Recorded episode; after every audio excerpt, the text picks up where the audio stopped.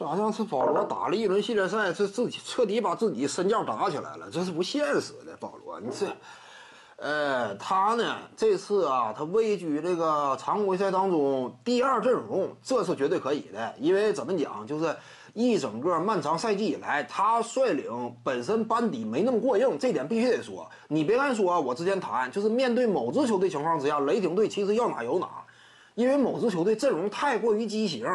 你 小矮个儿，这往上一堆，而且呢，两大核心也不兼容。猛男以往一直以来的履历呢，就是自己，但凡是近些年来只要有他，甭管几个核心，只要阵容当中有他，通常呢，首轮。这是猛男以往的履历吗？你考虑到他这样一种至于本支球队自身的这样一种伤害，这样一种属性，应该是走不远，对不对？他本身阵容上缺陷太大，但是保罗呢，常规赛当中。他入选这个第二阵容啊，也是合情合理。率领球队表现确实可圈可点。常规赛阶段面对不同对手啊，保罗他本身技术特点，或者说呢，他这种球员标签率领球队上限很高，这一点展现的淋下限很高，展现的淋漓尽致。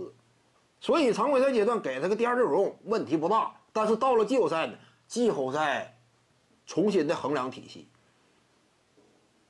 对面这个某支球队阵容短板缺陷那么明显，这种情况之下，你没能够吊打吗？看没看到后来湖人队怎么吊打对方？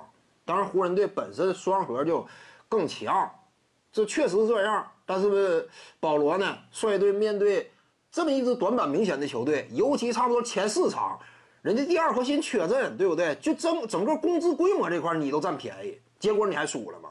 你别谈什么一支球队啊啊！我是处在什么重建期的球队，这话没用。什么处在重建期球队有没有这个现役亚历山大呀？这一份年轻合同啊，这一份溢价合同啊，是不是有啊？不是溢价呀，溢出价值的这种合同啊，超值合同啊，不有吗？其他点位呢，给你配备的兵马，整体的薪金规模，那压对面，这种情况下，最终还是败了嘛？这就说明克里斯保罗呢，在季后赛当中。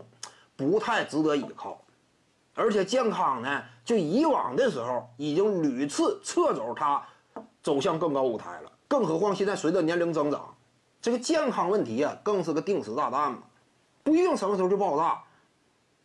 那所以考虑到综合几方面因素，以及再结合他过大的合同，谁要他呢？你说现在之前一轮系列赛打的似乎说不错，也只能是似乎说不错。